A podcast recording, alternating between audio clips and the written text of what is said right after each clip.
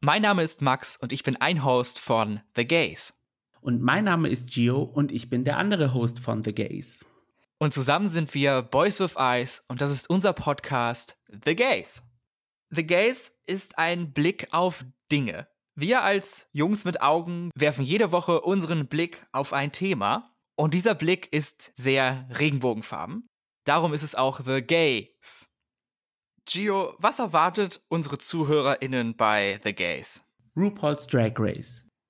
Eurovision Song Contest. Andere schwule Sachen. Nach unseren Informationen ist The Gays der einzige deutsche Recap- oder Review-Podcast zu RuPaul's Drag Race. Das Ganze ist aus der Idee entstanden, dass wir gesagt haben, warum gibt es eigentlich keinen deutschen Review-Podcast zu RuPaul's Drag Race? Und wie das eben immer so ist, machen wir es jetzt einfach selber. Genau, weil wir haben einfach Meinungen und wir wollen gehört werden. Ganz einfach. Und ich hoffe, ihr wollt diese Meinung hören. Inspiriert das Ganze von den klassischen Review-Shows The Pit Stop, was ja von den Machern von RuPaul's Drag Race selber produziert wird, oder auch der großartigen YouTube-Show IMHO, sind wir beide einfach so große Fans der Serie, dass wir es einfach lieben, darüber zu reden. Mit welcher Staffel hast du angefangen, Gio? Was war deine erste Drag Race-Erfahrung? Ich habe direkt mit Drag Race nicht angefangen. Das war damals so bei mir, dass ich auf Tumblr ein paar GIFs gesehen habe von Willem. Zum Beispiel dieses Emotions are for ugly people oder von Ring My Bell. Damals, das war so ein YouTube-Segment von Wow Presents. Da sagt Willem, glaube ich, I like to draw attention to me das waren so die, meine Anfänge und das war, das hat mich so ein bisschen in, interessiert, wie, wo, was äh, da ist. Und in dem Zeitraum ist, glaube ich, Staffel 5 abgelaufen und die nächste Staffel wäre Staffel 6 gewesen. Und mit Staffel 6 habe ich dann auch angefangen, sie live zu verfolgen. Witzig, meine erste Staffel war auch Staffel 6 aber ich habe die nicht auf Englisch live geguckt, praktisch, das, was du ja wahrscheinlich gemacht hast, mhm. sondern Staffel 6 lief eines Nachts auf TLC, dem Fernsehsender, in einer deutschen Synchro, wo RuPaul von Olivia Jones synchronisiert wurde. Da kann ich, ich glaube, da habe ich eine Folge von geschaut gehabt. Das war mir irgendwie too much. Ich hatte auch, witzigerweise auch bei Tumblr, über Drag Race schon ab und zu mal was gelesen, aber nie wirklich mich damit beschäftigt. Und da habe ich dann einfach mal reingeschaut, durch Zufall. Und sofort von der ersten Sekunde an war ich verliebt habe dann alle Folgen durchgesuchtet, die es dann damals gab. Es waren dann nur sechs und dann habe ich halt online weitergeguckt mit den Folgen, die äh, zur Verfügung standen. Das war gerade, als Staffel 7 dabei war, fertig zu laufen, glaube ich. Ich glaube, entweder war Staffel 7 gerade vorbei oder das Finale stand aus, mhm. sodass dann meine erste Live-Staffel praktisch Staffel 8 war, die ich gesehen habe. Ah, okay. Auch eine gute Staffel, um mit Drag Race anzufangen. Und seitdem sind wir beide einfach Superfans der Show, verpassen keine Folge, freuen uns über jede Queen, über jede Folge, über jede neue Staffel und teilen jetzt unsere Meinung dazu in diesem Podcast. Ganz genau. Unsere zweite große Leidenschaft ist der ESC, der Eurovision Song Contest. Und diese Veranstaltung ist auch der Grund, warum wir uns kennen. Mhm. Wir kennen uns erst seit wenigen Jahren und haben uns zweimal in unserem Leben live gesehen. Aber wir wissen trotzdem alles voneinander. Naja, fast. Auf jeden Fall unsere Meinung zu ESC und Drag Race wissen wir voneinander. Unsere Origin Story sozusagen ist das Eurovision Panel oder die Eurovision Jury, mhm. die der NDR 2017 für den ESC 2018 erfunden hat, sozusagen. Und wir waren zwei der Lucky 100, die den deutschen Act für Israel aussuchen durften. Genau. Also man kann sagen, der NDR ist die Drag Mother unseres Podcasts. Ganz genau.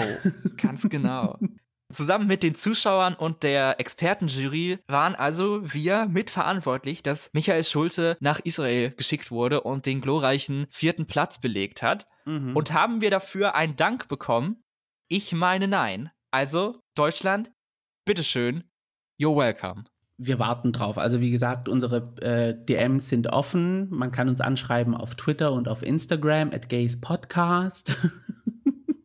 Den ESC gibt es natürlich schon Ewigkeiten. Was war dein erster Song Contest, den du gesehen hast? Der allererste, den ich jemals gesehen habe, der auch, glaube ich, ein bisschen meinen Weg geebnet hat als LGBT-Kind, war 1998.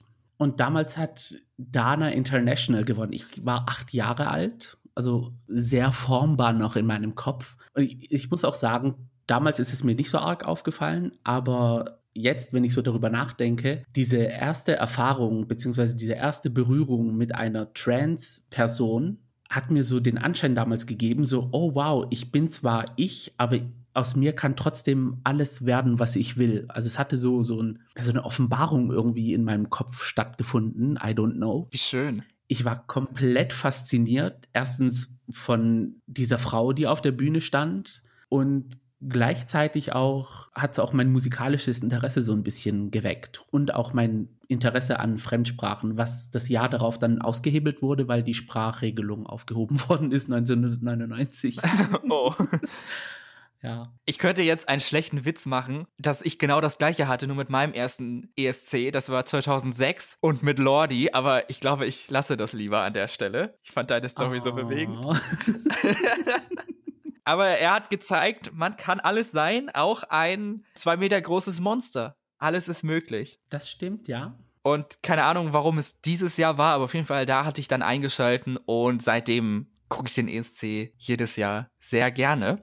Ich auch, also ich schaue ihn religiös. Also meine Religion ist Eurovision. Ich wurde zwar getauft, aber der Eurovision Song Contest ist über Gott für mich. Oh, ich bin da, glaube ich, noch ein relativ moderater ESC-Fan. Denn ich interessiere mich meistens nur für die ESC-Woche, also die beiden Halbfinals und das Finale. Ich bin da nicht so drin in den ganzen nationalen Vorentscheiden und höre mir meistens auch nicht die Songs an, bevor ich sie im Halbfinale zum ersten Mal höre. Da bist du ein bisschen anders, oder? Deep Dive in die tiefste Materie der Staatssender der verschiedenen Länder, die mitmachen theoretisch weiß ich, wie die Mütter der Teilnehmer heißen. So tief bin ich da in der Materie.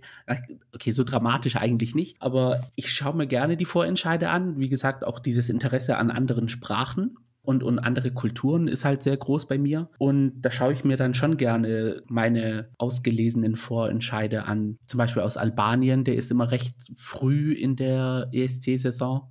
Der beginnt dann immer im Dezember des Vorjahres. Also wenn zum Beispiel jetzt für das nächste Jahr würde der in Dezember 2021 stattfinden für 2022.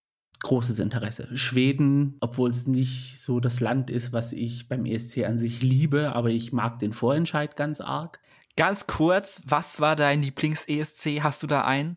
Ich kann speziell einen nicht sagen, aber es gibt drei, die so ein bisschen ganz arg bei mir in meinem Herzen liegen. Und das ist einmal 2008, wobei doch 2008 ist der beste ESC für mich. Ah, okay, immerhin. Und knapp dahinter sind 2012 und 2016. Und bei dir? Mein Lieblings-ESC ist 2014 in Kopenhagen. Das ist auch der einzige, wo ich mir die CD gekauft habe, damit ich alle Songs habe. Mhm. Sonst habe ich mir dann damals dann noch die Songs einfach nur auf iTunes gekauft, so drei oder vier oder so, die ich am besten fand. Ah, okay. Aber da fand ich wirklich so eine große Menge an Songs gut und höre sie auch immer noch sehr gerne, dass ich die CD haben wollte. Mhm. Und wenn du drei nennst, dann muss ich auch noch zwei hinterher schieben. Aber ich glaube, das müssen dann jetzt spontan 2018 und 2019 sein, weil ich da auch so ein bisschen mehr invested war durch die ganze Jury-Geschichte. Ja, stimmt. Eigentlich müsste ich dir auch nennen. Honorable Mention. Genau, Honorable Mention. 2018 muss ich auch sagen, ja, 2018 ist auch so ein starkes Jahr. Vor allem, weil eine meiner Lieblingskünstlerinnen Zypern vertreten hat, Eleni Fureira. Aber ja, 2008 12 und 16 sind meine Babys. da mag ich die Songs auch recht arg. Also äh, ich höre immer noch Secret Combination aus Griechenland damals 2008 und Kelle Kelle aus Armenien. Shady Lady, also aus Ukra Ukraine, beziehungsweise Platz 2, 3 und 4 hintereinander. Das waren schon mal zwei der schwulsten Formate der Welt, die wir abdecken in diesem Podcast.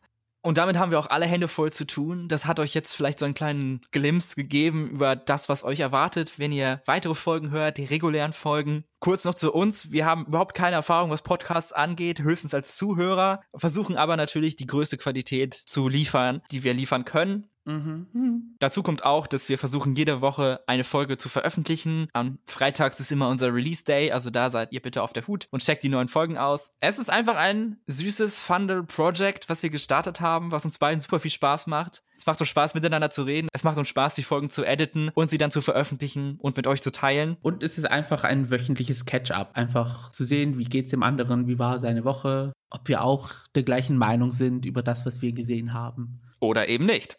Oder eben nicht.